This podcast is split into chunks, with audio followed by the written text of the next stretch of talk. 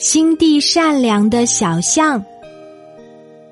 从前，森林里住着一群可爱的动物，有小猫、小兔、小狗、小熊，还有一只大家都不喜欢的小象，因为它长着粗粗的腿、大大的耳朵和长长的鼻子。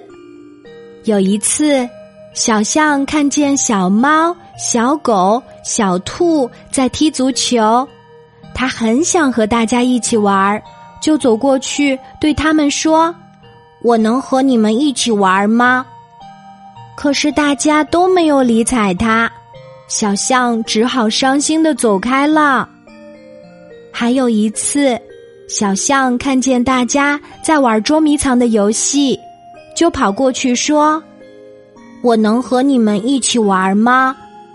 小猫、小狗想整整他。就假装和他玩儿，他们躲起来，让小象找。一、二、三、四、五，一直数到了一百。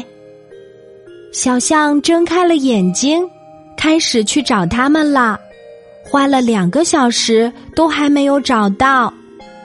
小象准备回家了，来到小河边儿。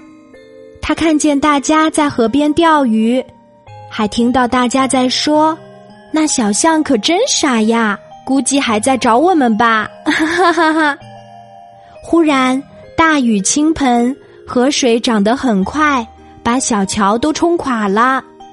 小猫他们傻了眼，不知道该怎么回到对岸的家。